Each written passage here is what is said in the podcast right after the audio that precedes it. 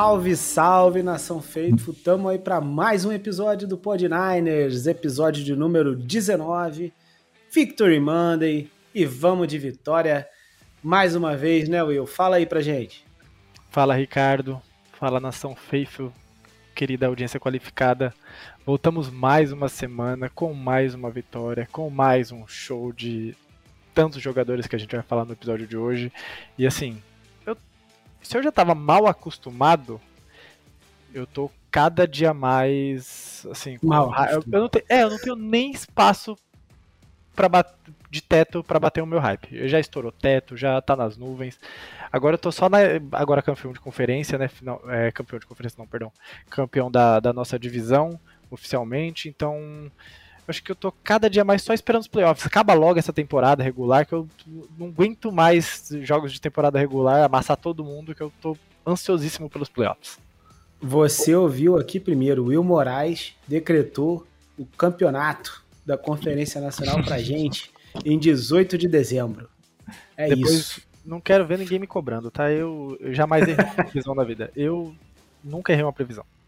É, vale dizer que você falou do Purge já desde o início da temporada, hein? Se só, for só levantar, se for levantar aí, eu acertei, eu, eu cravei lá antes da semana 1 que a gente ia ser o melhor ataque da NFL. Eu falei que se o que o Zé Cabine descesse da cabine, as ah, coisas iam melhorar. É, então eu tenho algum, alguns acertos aí durante a temporada. Aí, aí você tá sendo sacripanta. Falar do Zé perdão. Cabine, não. Aí não. Que a defesa jogando muito. Nessa jogo também não, mas também voltou, tá depois da bye voando. É. Com exceção desse jogo que a gente já já vai falar. Não foi bem, mas não tá voando, né? Mas Sim. vamos falar, né? Bom, é... como de praxe, gente, que a gente tem feito agora, vamos deixar aí os recados e tudo mais, as mensagens da galera pro final. Mas antes, claro, vamos agradecer mais um episódio com mais de 400 reproduções.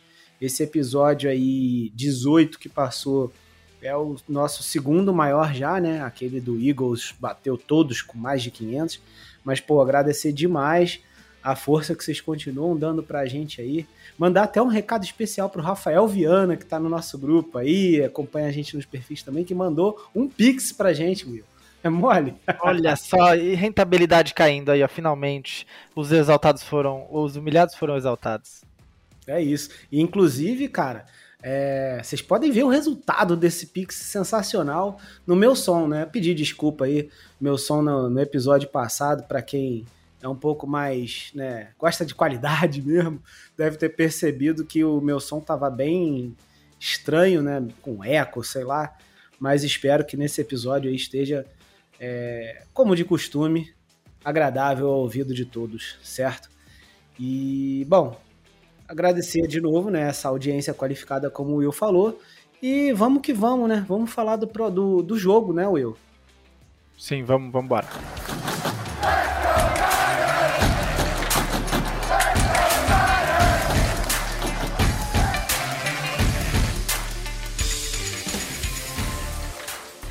É, cara, mais uma vitória. É, eu diria que acachapante, né? Uma. Não foi humilhação por causa do placar, né, em si, porque os, Ra os Ravens, amor, já tô com o jogo, ó, já tô com a cabeça no, no próximo passarinho que a gente vai matar. é, porque os Cardinals acabaram fazendo bastante ponto. Né? Isso é uma coisa que tipo, vale a pena a gente comentar. Mas nosso ataque, mais uma vez, cara, como você falou, não tem mais muito o que falar, né? É fulminante, 45 pontos no placar.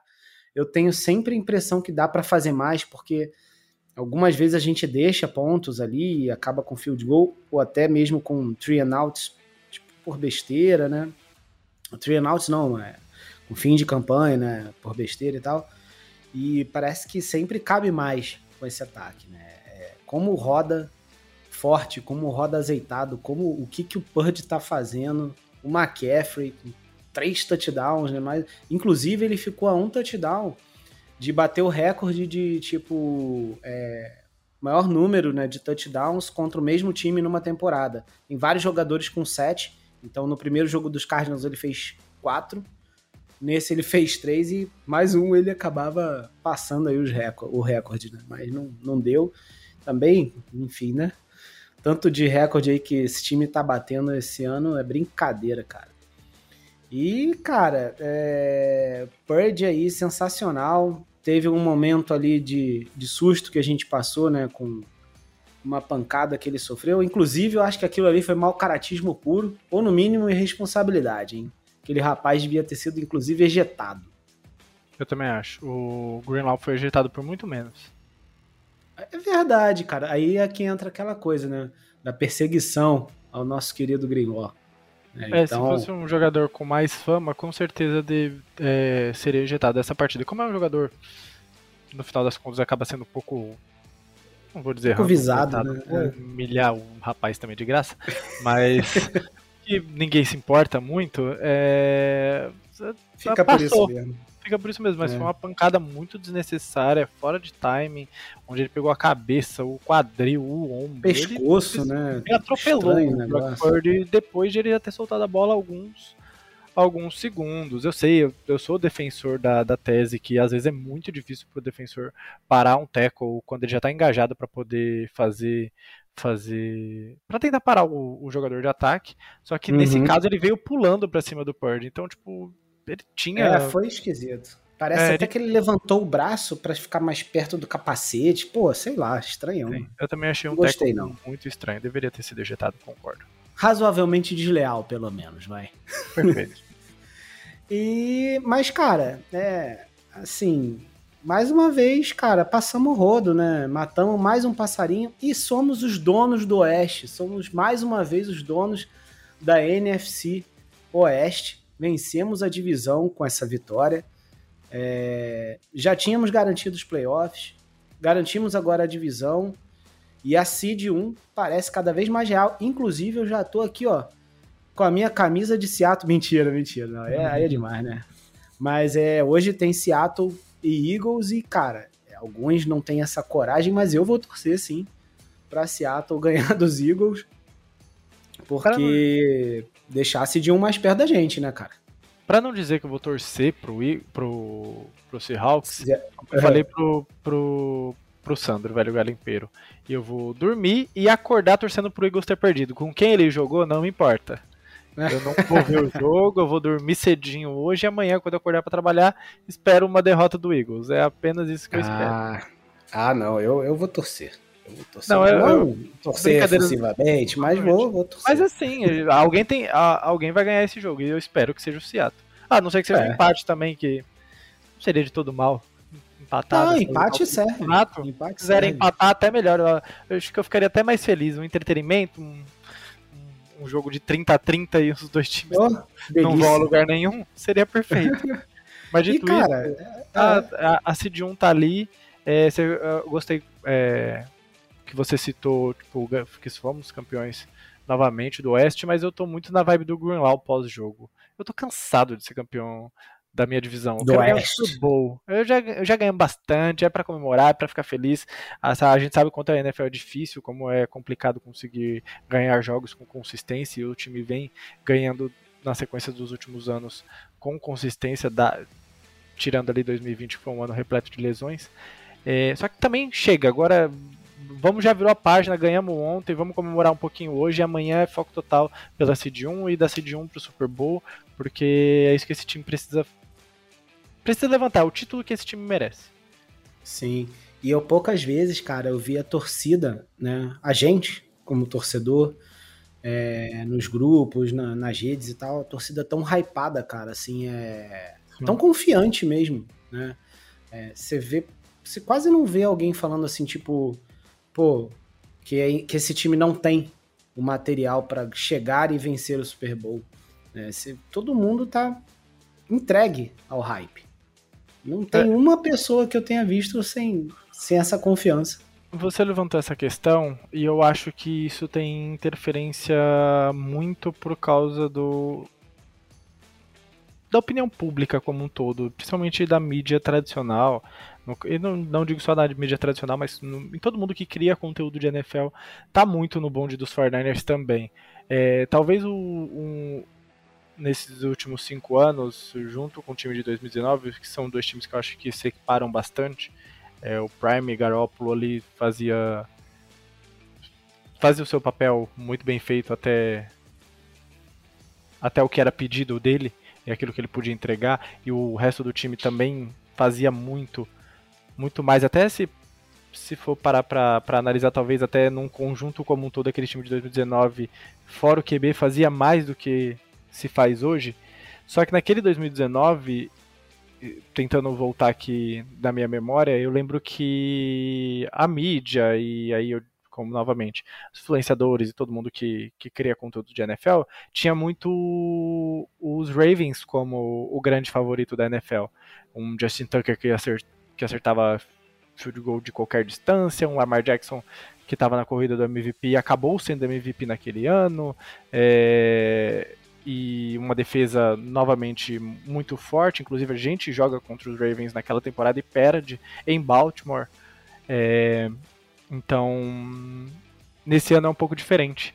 A gente sente todo mundo um pouco mais hypado, porque além da gente ver um time que performa tão bem em campo, a gente não precisa nem ficar brigando tanto na, nas discussões com, com quem está criando conteúdo ou com entre nós mesmos de quem é o melhor time da NFL. É meio que uma unanimidade há algumas semanas e isso acho que cria mais, mais, cada semana mais expectativa para os playoffs. É, cara. E vou te dizer mais, até quando a gente perdeu aqueles três jogos, é, eu vi poucas pessoas assim descreditando o time. É, mesmo naquelas três semanas ali, eu ainda via muita gente, cara, entendendo que ali foi um negócio, né, digamos, passageiro e que a gente ainda era o melhor time da NFL. Claro que precisava, né, voltar da Bahia e provar isso, e isso foi feito, né. E, e cara, e aí falando um pouquinho mais do nosso ataque, né, vamos lá. Tivemos TD dele, o nosso bulinador preferido, Dibble Samuel, né? Aquela jogadinha. Enfim, acho que cada vez mais a gente tem visto aí é, um playbook aí do Shanahan bem assim. Bem, bem aberto, né? Digamos assim. Acho que tá, tá, tá menos preso o time. Um pouco mais de variações de jogadas. É, nesse TD do Dibble tem lá as graçolas, tem motion tem play action, né? Que ele finge que vai entregar a bola para o Mason depois da corrida do McCaffrey lá na jogada anterior. Ele finge que vai. Tem motion, tem ele fingindo que vai entregar para o Mason. Ninguém marcando de Samuel. Fica livraço. É, o lado direito da defesa dos, dos Cardinals estava perdidaça. Foram dois touchdowns onde eles não marcaram ninguém. Eles fiz, caíram no, no, no misdirection do, do Kyle Shanahan, onde ele fluiu toda a jogada pro lado esquerdo da defesa, todo mundo comprou essa jogada e... Já era. E acabou deixando tanto de Bolsema no primeiro touchdown, quanto o Christian McCaffrey no, no seu segundo touchdown, totalmente livres. É. E, e, e de, logo depois a gente tem touchdown de outro recebedor nosso, Charverius Ward, né? Ele recebeu duas bolas ontem. recebeu um passe maravilhoso ali do do Kyler Murray no meio do campo, correu com tudo pra dentro da endzone. Cara, coisa linda, cara. Não, se, acho que se eles treinassem juntos, eles não faziam uma jogada tão, tão bem ensaiada. Porque a leitura do Chavars Ward, e ele já tinha dito mais cedo na temporada, acho que na semana passada, inclusive, num podcast junto com o Ark Armstead, é, sobre que ele se acha um dos três melhores cornerbacks da liga, e ele estava sentindo um pouco de. Hum, de ausência das suas interceptações, que ele já era uhum. o líder da NFL em, em, passes desviados, mas faltava interceptar bolas para que as pessoas falem mais dele. E ele veio muito com essa sede de conseguir interceptar o Kyler Murray. E o, a primeira interceptação é a leitura perfeita dele. Ele viu que, que o Kyler Murray demorou para antecipar esse passe no meio, mas ele estava cravado no olhar. Acho que era o McBride ali no meio do campo. Ele antecipa, rouba a bola e acha a janela para ir direto para casinha. Isso é fantástico. Sim, e ele ele fica livre, né? Não tem ninguém no outside ali. E aí acaba permitindo ele também que ficar desse jeito, né? Locado ali no meio do campo e, e levar para dentro da endzone depois da interceptação. Grande jogada do Charveris Ward. E, cara, você falou da qualidade dele, né? Que ele mesmo sabe. E aí é um ponto importante, porque é um cara que sim, jogou muito bem ano passado, jogou, continua jogando bem esse ano, então foi, acho que foi uma grande contratação. A gente às vezes não fala tanto. Eu mesmo falei um pouco mal dele esse ano por conta das faltas somente, tá, gente? Fique bem claro. E isso é uma coisa que não tá mais rolando já alguns jogos, né? Ele tá, tá muito mais disciplinado e tá, tá o jogo dele tá aparecendo sem as faltas. Então, cara, é grande adição que a gente fez aí no elenco ano passado e que tá se provando aí muito acertada ainda esse ano, certo? Concordo plenamente. E uma estatística até que eu tava dando uma olhada enquanto você falava, que eu achei incrível, que com as duas interceptações dele somadas, ele teve mais jardas recebidas, entre aspas, que todos os nossos recebedores. Não somados, obviamente. Nenhum recebedor nosso teve mais jardas recebidas que ele.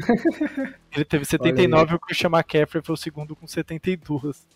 É, beleza. Sim. Pra você ver como ele foi o MVP para mim desse jogo, assim. Pix... Era um começo de jogo complicado, onde a gente sentiu muita dificuldade para parar o jogo terrestre do, do Arizona Cardinals. É, porém, dada a, a, volta que a gente conseguiu receber a bola, anotamos o touchdown com, com o Debo Samuel, numa campanha boa, bem clean, gastando relógio, correndo bem com a bola, play action e tudo mais. É, a interceptação veio no momento certo para falar assim, beleza, vocês podem conseguir correr com a bola, porque entendemos que sem Armstead e Hargrave esse jogo terrestre vai sofrer e a gente ainda perdeu o primeiro substituto que era o Kalia Davis logo nos primeiros snaps. Então a gente estava sem três jogadores de miolo de linha defensiva. Então vocês vão correr com a bola? Ok, corra, mas quando passar saiba que a gente vai ser agressivo. E não deu outra, duas interceptações pro Ward. Inclusive a gente, eu não olhei estatística, né, não olhei esse dado, mas eu acho que a gente segue sendo o time com mais interceptações na temporada e já passamos é, o número temporada da temporada passada. passada. Sim, acho que temos 22 interceptações nessa temporada. O que mostra, na minha opinião pelo menos, né, é aquela questão que a gente fala desde o início, que muita gente reclamava da pressão, né, que não tinha pressão e tal, não sei o quê. Eu acho que sem pressão sempre esteve lá, continua estando. O Bolsa tá começando a transformar isso em sex, já tá com 11 ou um pouco mais ali, 11,5, alguma coisa assim. É, já tá ali no top 10, né? Enfim, o 5 teria que dar uma olhada aqui, mas tá entre os principais ali já. É, é o Ed com o maior número de QB hits da liga. Então, cara, nosso time segue pressionando segue transformando essa pressão em resultado, seja interceptação, às vezes sex, né? Eu acho que a coisa segue fluindo muito bem. Mas é falando ainda de ataque, né, cara? A gente tem aí também depois o falando dos nossos TDs, né? A gente tem a, a, o TD, eu gosto muito desse touchdown do Purdy pro McCaffrey, né? Porque é logo depois que ele volta da, digamos assim, do, ele saiu, né, machucado ali. Ele foi pra tenda ali com a dor no ombro Foi esquerdo. pra tenda, exato. Geral ali preocupado, achando que podia ter alguma coisa, mas ele volta em três ou quatro snaps ali, que o Darnold assumiu. E ele volta, leva o time pra frente aí, o time já tava ali né, no campo de ataque, mas ele termina a campanha com um touchdown no meio da endzone ali, aproveita a janelinha pro McCaffrey ali, muito, muito bom esse touchdown aí do, do Bird pro, pro Christian. E, cara, teve o touchdown dele pro, pro McCaffrey que você já falou, né? que o cara caiu no chão e ainda, ainda ficou rindo. É, porque tipo, não tinha ninguém pô. nem perto dele para conseguir fazer alguma coisa. Isso é impressionante como como a defesa do Arizona Cardinals deixou o melhor jogador do, do time, junto com o Brock Purdy, totalmente livre em algumas chances. É, o Arizona Cardinals mostrou o quão ele é deficiente para marcar o jogo terrestre e não só o jogo terrestre, para marcar running backs em geral. Eles se preocupavam muito em marcar os wide receivers e principalmente o Kiro. O Kiro passou o jogo muito, muito bem marcado.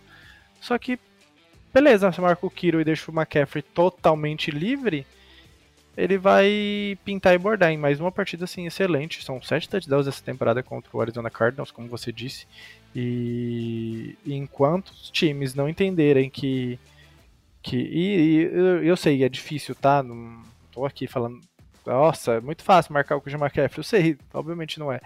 Mas o, os times não entenderem que a marcação do Christian McCaffrey tem que ser redobrada e você. É aquilo, você. Ou você morre de veneno ou você morre de facada. Não tem muito. Eu sei que a escolha é difícil, é a escolha de Sofia. Mas eu acho que as defesas às vezes se preocupam demais em marcar os recebedores dos 49ers esquecem o poder do Christian McCaffrey em todos os, os âmbitos do jogo. E também o mérito do Christian McCaffrey de sempre fazer jogadas explosivas, seja por terra, seja por ar.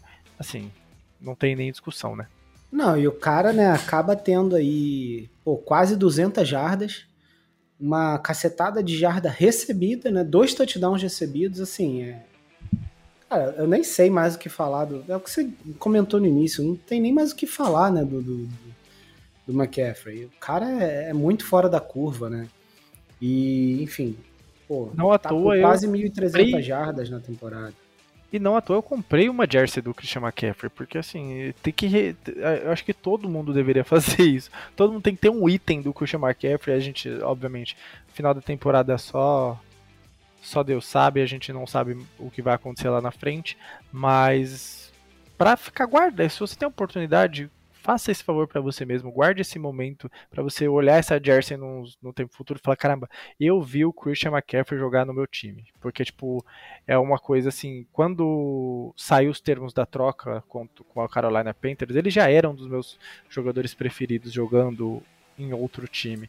Quando saiu a, a notícia que os Fernandes trocaram por ele, eu falei, mano, não tô acreditando, não, não acredito que a gente fez essa essa troca, que a gente vai adicionar um jogador com um talento ímpar num time que já era muito forte. A gente já tava. Se vocês voltarem lá atrás, a gente já era feliz com, com o Elijah Mitchell. Até a gente descobrir que ele era de vidro, mas o tempo que ele estava disponível ali, a gente tava feliz com o Elijah Mitchell correndo bem com a bola. Fazer, acho que ele chegou a mil jardas na, na temporada uhum. passada. Então, a gente estava bem de, de. Ah, não, ele tá na temporada de calor, ele não, fez mil jardas. Na temporada passada ele não foi. Isso. Ele perdeu muitos snaps por causa do próprio Christian McCaffrey. Mas, enfim, a gente estava feliz com, com o corpo de, de running backs que a gente tinha. E a gente adicionou um cara, tipo. Ao concurso, que, tipo, não tem discussão. Então, cara, é, toda vez que começa um jogo dos 49 eu faço questão de tentar prestar o máximo de atenção para tentar recordar pro resto da vida desses momentos, porque é muito, muito divertido poder saber que tem um cara como o Christian McCaffrey no meu time. É, e, e, essa jogada, cara, do touchdown do McCaffrey, do segundo, é o segundo? É, porque o terceiro foi uma corridinha marota, aquela corridinha marota que a gente já Básica, sabe. Básica, chegou na, na, nas últimas é. cinco jardas dos campos. Já era. É difícil parar o Christian McCaffrey. E, e essa do, do touchdown aí que ele entra rindo, ela é legal porque é aquela jogada que a gente não tem visto tanto o Purdy fazer, por motivos de, de não ter ser necessário mesmo, e porque ele tá tomando decisões, eu acho que diferentes, mais de escalar o pocket e tal. Mas a gente vê ele fazendo aí dessa vez essa jogada, né? Que fugindo para a esquerda, que é, foi muito falado ano passado, né? Ali a, o pocket colapsa, né? Ele vai receber a pressão ali, ele consegue ver isso muito rápido, foge para a esquerda e encontra o McCaffrey sozinho até, inclusive aí fazendo pode fazer, não sei, acho que eu vou tomar pedrada aqui de muita gente, mas eu vou fazer uma crítica. Posso? Pode, claro, faz. É, não sei se por conta disso, né, por conta do, de justamente ele estar tá ali muito em movimento nessa jogada, é, ele meio que dá uma errada, né, digamos assim, nesse passe pro McCaffrey, porque... o passe uma... foi muito mais forte, né? Foi, foi, foi bem alto, tanto que ele, ele precisa pular lá no segundo andar e ele cai no chão, aí dá tempo de levantar e tudo mais, mas assim, é... dá uma erradinha, né, ali, ali na força e quase que, que o McCaffrey não consegue pegar. É. Inclusive aí já que a gente tá. E teve o último, né, também pro Dibble. É, tanto touchdown, cara. O último oh, pro Dibble também eu gosto bastante, que a bola vai lá no. É o meu preferido no, do jogo. É, lá embaixo, né? E o Dibble também, cara, isso eu tô gostando demais de ver, Will, nessa temporada. Como o, Dibble, o Dibble tá funcionando também como recebedor, sabe? É, conseguindo separação, fazendo algumas rotas. É, diferente do Ayuk, né? Que tem aquela ginga toda e tal mas conseguindo rotas, é, vencer as rotas e chegar na frente, ou nesse caso aí, voltar um pouquinho e pô, estar no lugar onde a bola vai ser lançada para receber ali o touchdown, né? Tô gostando demais do Debo essa temporada. E você quer saber por que, que o Debo está sendo tão importante? Eu vou te dar essa letra, vou te dar essa dica. Hum. É, por causa da precisão e conexão do Purdy com o Ayuk. No, o, o Ayuk e o Purdy têm uma conexão tão boa, e isso se, se demonstra nas mil jardas completas já do Ayuk. A primeira temporada do Ayuk com mil jardas, acredito que sim. É, é tão fina, tão precisa muitas das vezes que a defesa acaba tendo que se preocupar. E assim, é beabá de qualquer defesa. Você precisa marcar bem o wide receiver 1 da equipe. E essa conexão de Purdy e Ayuk tá tão precisa que as defesas estão tão, tão, preocupadas no estrago que o Ayuk pode fazer que tá sobrando carne pro, pro Debo Samuel como não sobrou em outros tempos. É, principalmente do, no próprio 2022. Essa evolução de conexão do, do, do Purdy com Ayuk, fazendo dele um dos melhores running é, wide receivers da liga, principalmente em, em rotas, ele, assim, ele é brilhante correndo rotas e acaba deixando ficando em boas posições pro, pro Brock Purdy, tá abrindo muito espaço, tanto para Debo Samuel quanto pro próprio George Kittle.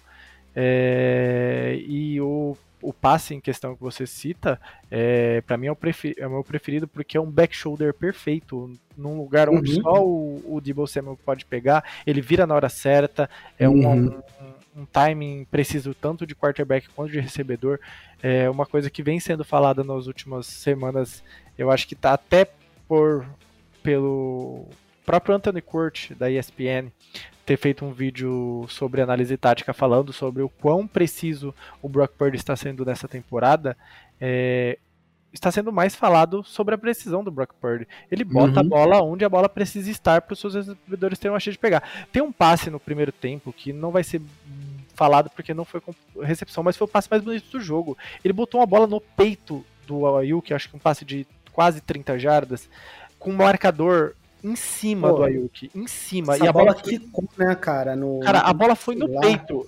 O Ayuk tivesse um pouquinho mais de concentração, ou foi por azar, não, não vou, eu não vou julgar, porque ele tá sendo, fazendo uma temporada magnífica. Mas o passe, assim, caiu no colo do Ayuk. O Ayuk virou, a bola chegou. Ele era só agarrar. Aí o marcador também estava bem, estava bem apertado. O defensive back fez um bom trabalho e atrapalhou um pouco a recepção e ele não conseguiu segurar. Mas a janela que ele tinha ali para ser um passe por cima do defensor, com um defensor muito em cima do Ayuki, e onde aquela bola caiu, cara, é tipo bizarro. O, o Brock é. Bird, em questão de precisão, ele é bizarro. E aí vem aquele caso que você até citou sobre o passe do pro McCaffrey, que ele errou um pouquinho, mas acredito que é por causa do. Ele não é o estilo Patrick Mahomes, Lamar Jackson de jogar, de conseguir. Até o Lamar Jackson não é muito assim, ele é mais de correr, né? Não, ele não passa em uhum. movimento mas o próprio o Josh Allen passa bem em movimento e tal.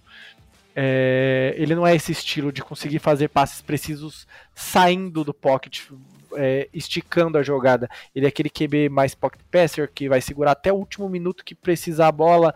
É, a gente vai lembrar muito do, do touchdown pro, pro Kiro contra o Jaguars, que ele planta, espera, espera, a pressão vem, bate no braço dele, ele conecta um passe assim, muito preciso, muito no colo do Kiro para ele ganhar as jardas após a recepção e fazer o touchdown. Então eu acho que isso é um pouco aliás, por causa do estilo de jogo, que ele sim. não acertou aquele passe com precisão. É, aliás, duas coisas, cara. Sobre o Brandon Ayuk, eu acho que esse foi um joguinho de feijoada dele. É, tá com crédito. Ele teve essa bola no peito aí que ele não conseguiu pegar. Não, não sei também se o passe foi tipo um milímetro atrás ou se atrás que eu digo assim, se ele precisou tirar um pouquinho o pé e acabou tirando a concentração dele isso, ou se realmente ele que deixou a bola quicar no peito dele. Acho que Perdeu a bola estava né? lá, era, é, não importa, a bola estava no peito, ele tinha que pegar. É, e tem um segundo passe também para ele, mais ou menos no mesmo, no mesmo lugar do campo, né? Só que esse foi over, né? E aí não sei também se foi por uma questão do Brock ou da rota do Ayuk que acabou não dando certo ali, mas são poucos os lances que esse tipo de coisa acontece. Inclusive tem um passe dele do Brock pro Ayuk no finalzinho do primeiro tempo, que é um na sideline ali quase, que é um passe que garante a nossa a continuidade da campanha ali, que é muito legal e aí mostra que a conexão dos caras ainda tá boa e eu acho que que volta aí na semana que vem para fazer um jogo, mais um jogo bom, eu acho. E cara, queria falar do Kiro também, que mais uma vez aparece fazendo boas jogadas, é, aparecendo em momentos importantes, é, pegando aqueles passezinhos que o Purdy coloca por cima do, do, do linebacker ali, ou do, do, próprio corner ali, o cara voltando. Kiro tá, tá pegando várias bolas assim. Um passe no meio do campo, né? Do, um laserzinho do Purdy também pro Kiro, que ele aproveita e ainda ganha mais umas 15 jardas correndo para lateral ali, que é justamente depois sai o touchdown do, do McCaffrey, eu acho. Que inclusive então... nessa jogada eu tenho uma crítica a fazer, e é uma crítica leve, obviamente, ao Jawan Jennings, que se ele lê a jogada antes do passe sair, ele fazia o bloqueio necessário pro, pro Kiro anotar o touchdown, só que ele saiu correndo na frente do, do Kiro e esqueceu de bloquear. Se ele vai para bloquear essa jogada, era touchdown do Kiro. É. E, cara, é isso, né? assim, né? Nosso ataque eu acho que rodou muito. Do ataque, Fala você, aí. do ataque você foi bem bem autoexplicativo de tudo o que aconteceu. Só que faltou um jogador que fez uma partida excelente e você não comentou. Hum. Sandarnold. A gente viu o Sandarnold ah, em campo. Mano, é Sandarnold, cara. Pô, mas pra quem tava curioso para saber como o Sandarno jogaria com esse elenco, foram só três passes, eu completou dois e tal, tudo bem, fez até conseguiu um first down. Só que teve uma, a, a, jogada do passe que ele errou, eu, eu jurei que ia ser uma pick six. Ele sai do pocket, ele olha para todo mundo, não vê ninguém desmarcado, ele lança contra o movimento do corpo sem é... necessidade. Um passe Esse altamente... passe eu achei horrível.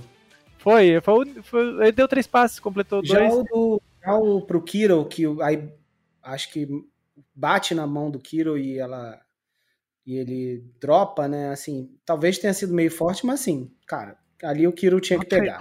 É, mas mesmo assim, né? Tipo, é, é para ver, tipo, por mais que seja poucos, poucas é, amostras de, de Sam Darnold, é, só isso para mim é suficiente para falar, pô, o pessoal implica demais não. com a questão do sistema do, ah, do sim, Kyle Shanahan, porque, tipo, claramente, Mas... se, se, o QB não tiver o que a mais, se ele não. A própria Vai, Kyle é. Shanahan fala depois da entrevista, né? Que o Brock Purdy é o, o, o QB que ele trabalhou que consegue fazer mais coisas. Uhum. É, dentro de um campo de futebol americano. Aí, ó. Se ele não tiver esse tipo de, de, de que a mais, o cara não entrega, independente do sistema. O Sandarno não tem como. Não, é, mas é isso daí, não, pra fechar a questão de ataque, eu acho, cara, isso aí não me preocupa, tá? Porque assim, se acontecer uma desgraça, né, de, de machucar, chegar a precisar perder jogos ou ficar muito tempo fora de um jogo, é, assim, o, o, acho que essa amostra de ontem é, não é significativa. É, lógico que eu não acho que o Darnold vai fazer as coisas que o Purdy faz. Não é isso. Mas eu acho que é, é, diferente, né? Se o cara vai tiver que jogar mesmo o jogo inteiro e tal, um próximo jogo ter, se preparar para o jogo, a abordagem acaba sendo outra. O Shanahan vai ter com certeza é, fazer uma coisa mais enxuta ali, até porque é diferente, né? O cara que está como QB1 e QB2. E eu acho que o time está azeitado o suficiente para fazer dar certo. Né? É isso que eu quero acreditar. Mas o que eu quero acreditar mesmo é que não vai nem precisar o Purdy vai ficar saudável e mais, é, eu acho que ele só tem que ter um pouco mais de cuidado, porque ele é um cara meio tipo corajoso demais, digamos assim. Sim. A pancada que ele toma, cara, ele, ele precisa se encolher ali, entendeu? Ele precisa virar uma bola ali, descer, aceitar o sec em alguns momentos. Não que eu queira isso, mas é, às vezes assim, ele deixar muito pro, pro último segundo, cara, pode acabar sendo uma coisa perigosa para ele, entendeu? É, quando ele tiver dentro do pocket, por exemplo, for uma jogada que é desenhada pro, pro pass rush vir livre e aí o trabalho dele é soltar a bola rápido e tudo mais, ou uma jogada que desmontou, mas ele quis segurar a bola no pocket, eu não sou total contra não, porque até os próprios pass rushes nesses casos exceção à jogada que aconteceu ontem do, do da, da porrada que ele tomou. É, os, os defensores cada vez mais estão sendo punidos com, com uma porrada fora do timing e, e os próprios os próprios pass rush estão estão mais cautelosos na situação. Então, nesses casos, eu não sou tão crítico ele segurar a bola demais. É, às vezes você precisa só tomar uma pancadinha ou outra para para conseguir completar um passe mais ousado que pode te dar um que a recompensa é grande.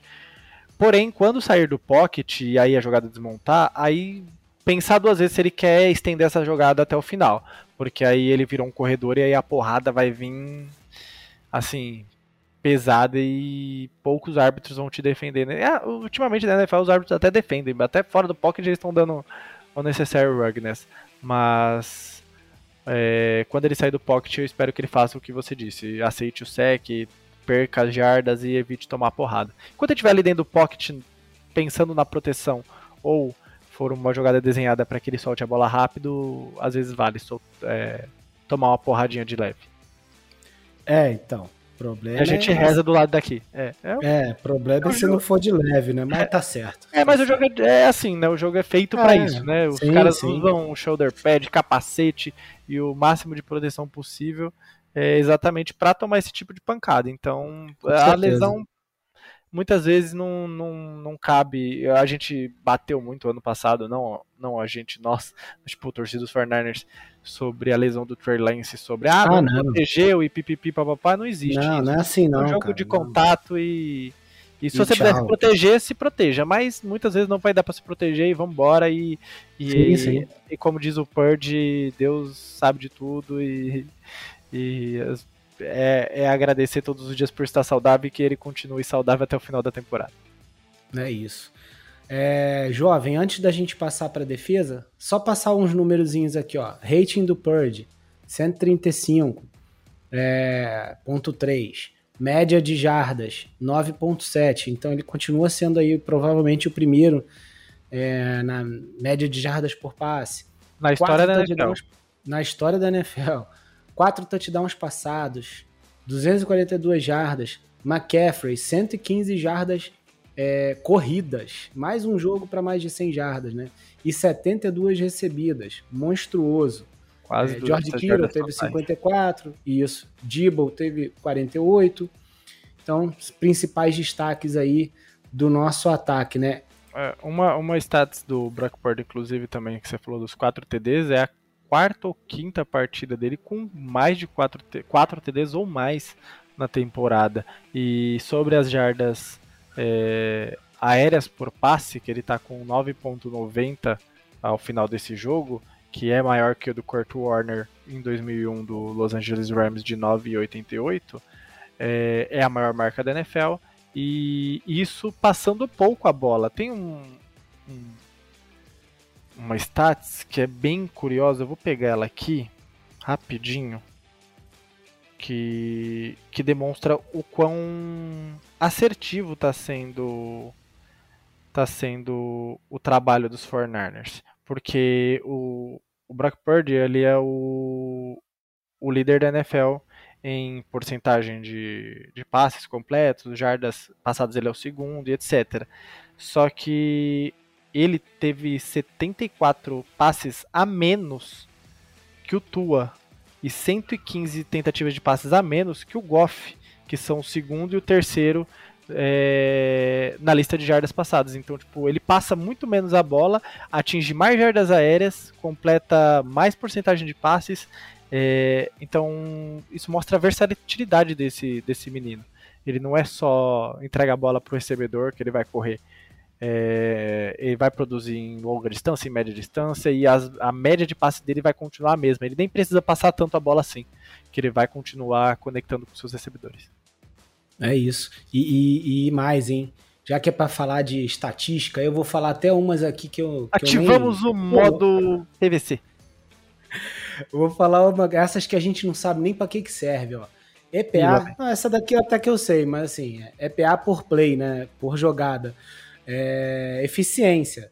O Brock Purdy tem 0.37. O segundo, que alguns dizem ser o, possível corredor aí para briga de MVP, é o Josh Allen com 0.21. Brock Purdy é 76% mais eficiente que o segundo colocado, que é o Josh Allen. Assim, é, né? Não exato. que eu ligue para MVP, eu não quero nem saber de MVP, eu quero saber de troféu na minha mesa. Mas. É, é tipo, todos os números estão com ele, não tem como. Todos os números estão com ele. E, e agora, falando sério, né? Não é questão de importar com prêmio ou não. É, eu não quero saber mesmo de prêmio. O que eu quero saber é da gente ter a consciência aí do que esse cara tá fazendo. A Exatamente. quantidade de recorde que ele já quebrou, vai quebrar, muito provavelmente, já tá, tá mais do que encaminhado para quebrar quantidade de jardas passadas do time, que a gente comentou na, no episódio anterior aí, era do Jeff Garcia. Então o Purdy vai quebrar esse recorde quase certamente, entendeu? É, enfim, segundo em jardas passadas, ou terceiro, alguma coisa assim, primeiro em passes completos, primeiro em EPA por, por jogada, de VOA, ele tá entre os primeiros também. Cara, assim, é, é muita, é muito número do lado do Brock Purdy, né?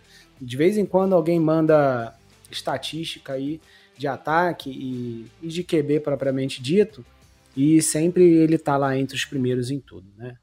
Dito isso, Will, vamos que vamos para a defesa, que a gente falou bastante já do ataque? Vamos, vamos falar um pouquinho dessa defesa que sofreu. É, como a gente até citou um pouquinho antes, a, a ausência do Hargrave e do Armstead foi, foi bastante sentida, né? O Arizona Cardinals conseguiu produzir pelo miolo dessa linha, o James Corner fez, fez uma partida assim decente, correndo com a bola, foi, foi um pouco complicado conseguir parar para ele, ele conseguiu 86 jardas em 14 tentativas. É, o próprio Demercado conseguiu um touchdown longo de, de, de 45 jardas, se eu não me engano, 40, 49 jardas é, no touchdown dele, onde ele conseguiu quebrar alguns tackles. E falando em quebrar tackles, eu acho que foi a maior deficiência desse time. Não foi só parar o jogo terrestre, foi a quantidade de tackles perdidos nessa partida. O que, que você achou? É, então, para mim, isso aí foi muito claro. E foi isso que fez a diferença, né? Tipo, é, é, para mim, assim, é, zero problema. Eu acho que foi um pouco, falando da famosa feijoada, foi um pouquinho de jogo de feijoada para nossa defesa. Um jogo, talvez, que tenha entrado ali mais cansado, com mais preguiça, ou com mais deficiências, né? Por causa da, da, dos desfalques ali que você comentou, Hargrave, Armstead, depois o, o Kalia Davis. Então, talvez quando você acaba perdendo o miolo, você acaba sobrecarregando alguma outra coisa e tal. E talvez tenha faltado isso. E, pô, pô tem um tackle que o Greenlaw perde, que meio assim, é... como é que eu posso te dizer? É, ele, não, ele não vai para dar o tackle. Ele vai meio que assim com a mão nos peitos do Tyrande, é, uhum. é, ou de, acho que era o Tyrande. E só que ele meio que dá um empurrãozinho assim leve, sabe? Tipo, ah, cai aí, cara. Porra. E o cara passa batido por ele. E o Greenlaw é um cara muito físico, né? Eu não sei também se tem às vezes um pouco em relação a tipo tentar se poupar mesmo por questão de lesões que o time é, tem tido, alguns jogadores têm sentido mais. O próprio Greenlaw toda hora, né, tá como questionável e tal. E aí os caras acabam tentando se Acho difícil isso acontecer, tá? Mas eu senti sim uma falta de fisicalidade ali, e aí isso resultou nessa perda de tackles, né? É um time que perde poucos tackles, dessa vez isso apareceu mais. E isso se traduziu não só nas jardas corridas né, de Arizona, é, mas sim é, destaque para as corridas, porque é o que acaba abrindo né, espaço também para os passes e tal. E acabou que eles tiveram bastante jarda contra a gente, né? Foram 202 jardas aéreas, 234 corridas, como você falou, James Conner aí com 86. Então, cara, mas assim, sinceramente, Will, né, eu não me senti ameaçado em nenhum momento. É, ah, vai dar ruim esse jogo. Cara, primeiro porque o ataque né, tá fazendo sua parte. E segundo porque mesmo a defesa é, na minha opinião, fez sua parte também, né? Teve a Pick Six, teve vários trienouts ali, enfim, é, fez o seu trabalho. É, o último touchdown foi garbajaço, né? Foi garbage time total, assim, você viu que ninguém queria mais jogar. E tava toda a defesa reserva em campo. É, então assim, é... era um jogo que era para ter sido ali os 45 a 22 mesmo, entendeu? Alguma coisa desse tipo. E teve um touchdown no final, então não me preocupo tanto. O próprio Fred Warner teve um desempenho um pouquinho abaixo, mas se você for olhar, é... cara, teve nove tackles, entendeu? Ainda teve meio sec na conta. Pô, o Lenor... ele acertado todos os tackles que ele deu, ele tinha 20. 20, exato.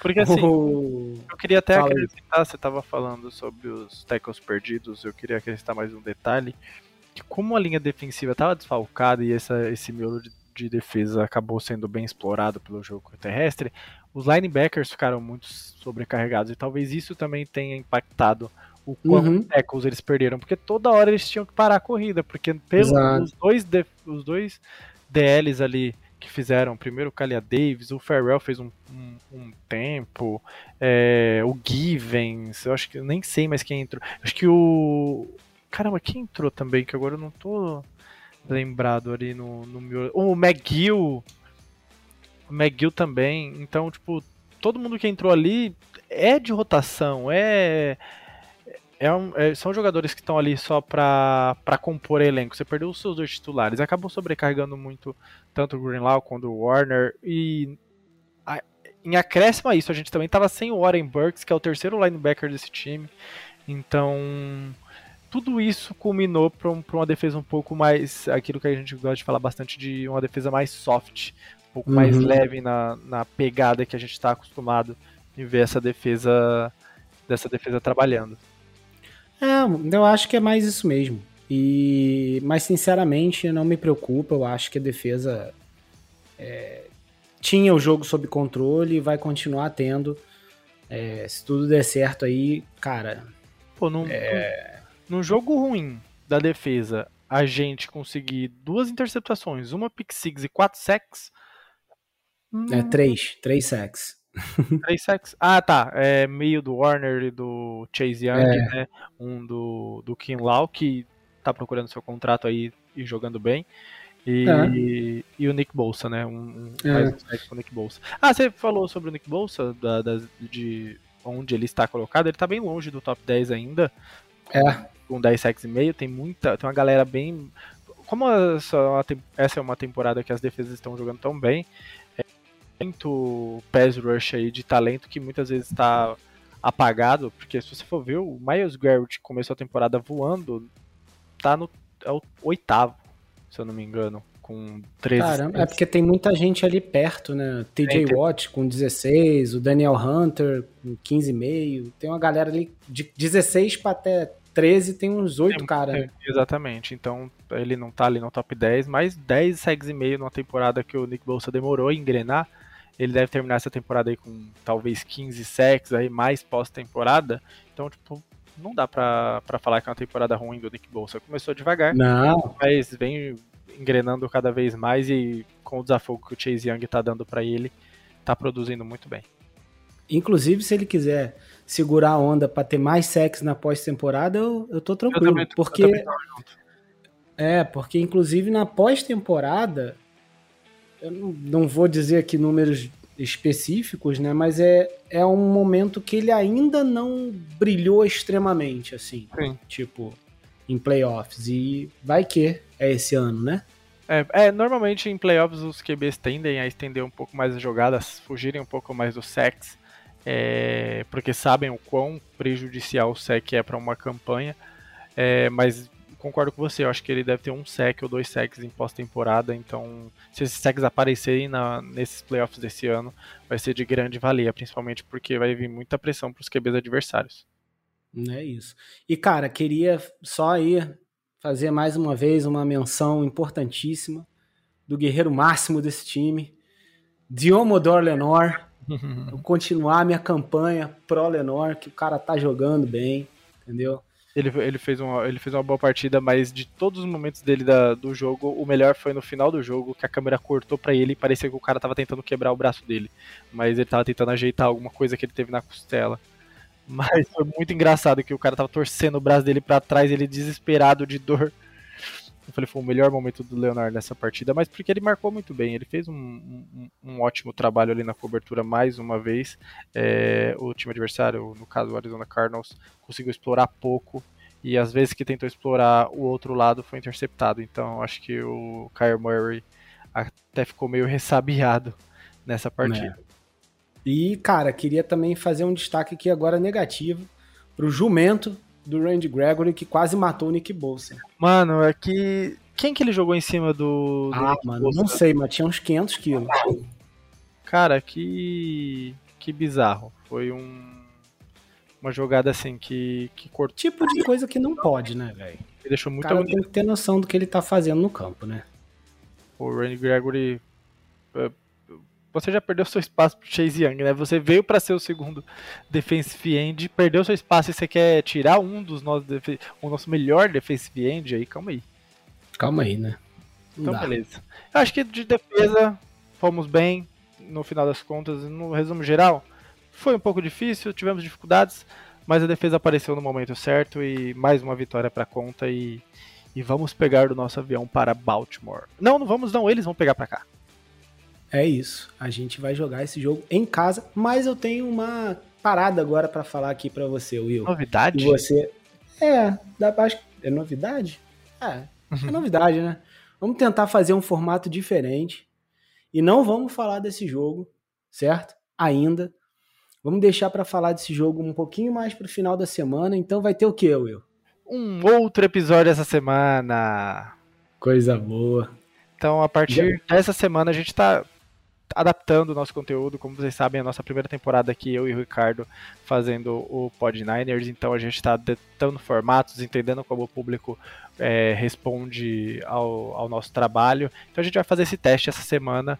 É, e talvez nas próximas uma ou duas semanas para ver como que, que vai ser a repercussão do, dos dois episódios. Então, salvo algum problema, no, logo após, um dia logo após o jogo do final de semana, a gente já grava o episódio de review e aí a gente fala um pouco mais sobre o time, como todo, expectativas, leia os comentários de vocês.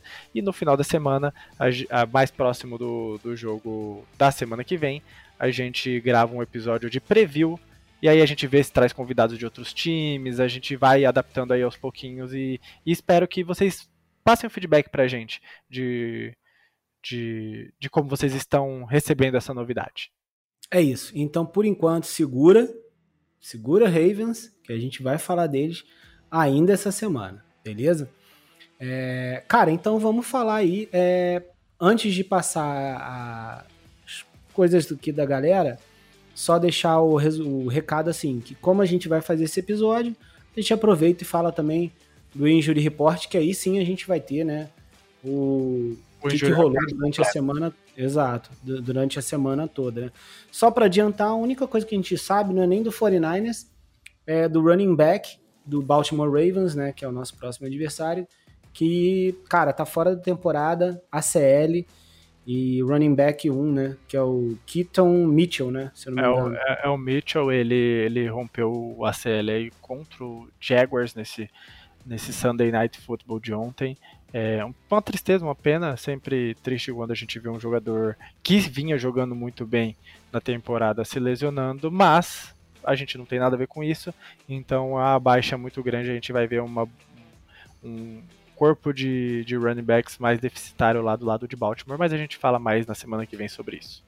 Semana que vem não, Jorge. Não, essa, essa semana, semana um pouco mais tarde. Isso. É, é, desculpa, viajei. Tá bom. Então, né, vamos lá. Vamos falar agora da, da interação aqui da galera com a gente. Quer começar pelo Insta ou pelo, pela página, cara? Tá com a página aí? Já começa aí pelo Spotify? Então vamos lá, pelo Spotify. Primeira aqui foi enviada Diogo Neto, falando das contusões, né? Constu... Diogo Neto tá sempre aí mandando mensagem pra gente. Contusões são normais, mas podem acabar com a temporada de um time.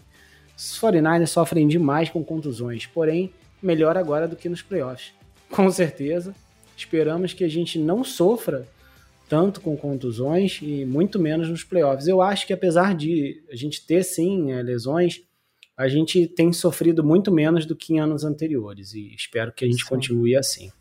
e entender que no, na reta final de temporada atribui-se ao cansaço, é um esporte muito físico, então é normal o X jogador, Y jogador, principalmente com mais idade, tipo o Hargrave e tal, que fique fora de algumas partidas com alguns desconfortos que, que é o que acompanha a vida do jogador nesse, nesse estágio da carreira. Então é normal, tá tudo sob o controle. próprio O próprio Armstead, que perdeu vários jogos ano passado por causa da coisa lá plantar no pé, enfim. No pé, sim. Cara, é vai normal. perder um jogo ou outro, normal. Enquanto for só o... esses jogos contra Arizona Cardinals, eu tô tranquilo. Então, é isso. Voltamos ó, bem semana que vem. O Fred Gomes mandou aqui, ó. Posso ser louco e ser sozinho nessa minha opinião, mas sou fã do Kiro e acho ele muito importante para o ataque. Sou louco? Louco seria se não pensasse é, isso. Exatamente. Se você falasse ao contrário, eu ia Aí ele chamaria louco. pro 195, não sei qual é o número do, do manicômio, para aparecer na sua casa e te prender. Mas já que você concorda com todos nós, a gente ama o Tyrande do povo. É, esse ano é o melhor Tyrande da NFL com. Não vou dizer com folga, porque tem o Sam Laporta do Lions fazendo uma temporada brilhante também. Mas. Assim. Não tem como não ser fã do Kiro, seja dentro de campo, fora de campo. É isso. Ó, é, Vitor Brandão mandou aqui, ó, vamos pela Cid 1, batendo nos passarinhos todos. Minhas, minha preocupação até o final são os ex-silvícolas. Cara, que se, quem seriam esses ex-silvícolas aqui? Eu, eu tô me perguntando aqui. Faço ideia, quando eu li esse comentário eu não consegui descobrir. Se você puder ah, depois vai, explicar, não. será ótimo. A gente traz no, no, podcast, no podcast seguinte. No próximo. Isso, porque com certeza quando o Vitor é, ele sempre ouve, sempre me manda um monte de coisa no WhatsApp falando Sim. do episódio. Ele vai ouvindo e comentando comigo. Ele vai ouvir e vai falar, pô, são os caras tal. Eu vou falar no próximo episódio quem Perfeito. são. Ó, o Júnior Nil mandou aqui: vamos brigar e manter o Cid 1 até o final. Mais duas espécies de pássaros a caçar. Na verdade, agora só mais uma. Que a, a gente tá com a baladeira carregada. Já derrubamos alguns pássaros. E acho que agora vem o maior de todos, né? A gente vai num, num desafio noturno aí nesse Monday Night para poder derrubar o último pássaro da árvore. É isso. E a última aqui, ó, do Fiana Braga, tá sempre mandando também mensagem. Os Eagles nem serão campeões de divisão. Vai cair igual ao Botafogo. Final de conferência Niners e Cowboys e que venham Lamar. Caraca, mano. Eu não sei se eu quero Niners e Cowboys no final da conferência, ah, não, mas. Eu quero. É, sei não, hein? Mas eu quero qualquer um, cara, vou ser muito sincero. Tem três times que, que eu gosto de pegar em playoff nesses últimos anos. Pode vir Seahawks, Cowboys e, e Packers, que eu tô, tô bem. É. Se eu, eu fazer essa sequência aí seria ótimo, mas vai ter Eagles no caminho, não vai ter jeito. É. Eu, eu tô bem confiante com qualquer confronto, porque eu Já acho que a gente tá com o nosso melhor time atual. Sim. Então, é isso. Perfeito. É, vamos lá, cara, vai pro Insta aí. Instagram. É, Felipe Ramon Bazante, vocês acham que Purdy MVP e Christian McCaffrey, jogador ofensivo, é realidade? Uh, é, eu acho que hoje sim, eu acho que é o cenário que mais, mais deve se adaptar. A, a gente viu após o jogo o Christian McCaffrey fazendo lobby pro Purdy e, e, inversamente proporcional, o Purdy fazendo lobby pro Christian McCaffrey ser eleito MVP ao final da temporada, mas a gente sabe como o colégio vota, seria uma grande surpresa se fugisse disso. Obviamente, terminando a temporada como está hoje. É, eu acho que a gente está caminhando para esse cenário sim. Boa, próxima. Uh, alguém duvida de Purdy MVP? É, perdão, não falei quem. Eu eu, sou novo nesse ramo. É, Rica Barreira, perdão, Rica. Alguém duvida de Purdy MVP, ainda mais depois da declaração sobre CMC? Líder, um monstro. É, eu acho que isso é também um, um fator. É, o, o Purdy vir a público deixar um pouco do seu ego de lado e a gente sabe que tem muitos jogadores que têm um ego inversamente assim ao que o Purdy demonstra ter, que gosta de jogar muito as coisas para si. O Purdy é muito de grupo, de mostrar as, as qualidades de todo mundo, que ele não faz as coisas sozinhos e tudo mais. É, isso também corrobora, tipo, você tem um elenco disso e como parte da votação de MVP tem ex-jogadores, se eu não me engano, próprios jogadores que estão na temporada votam para MVP.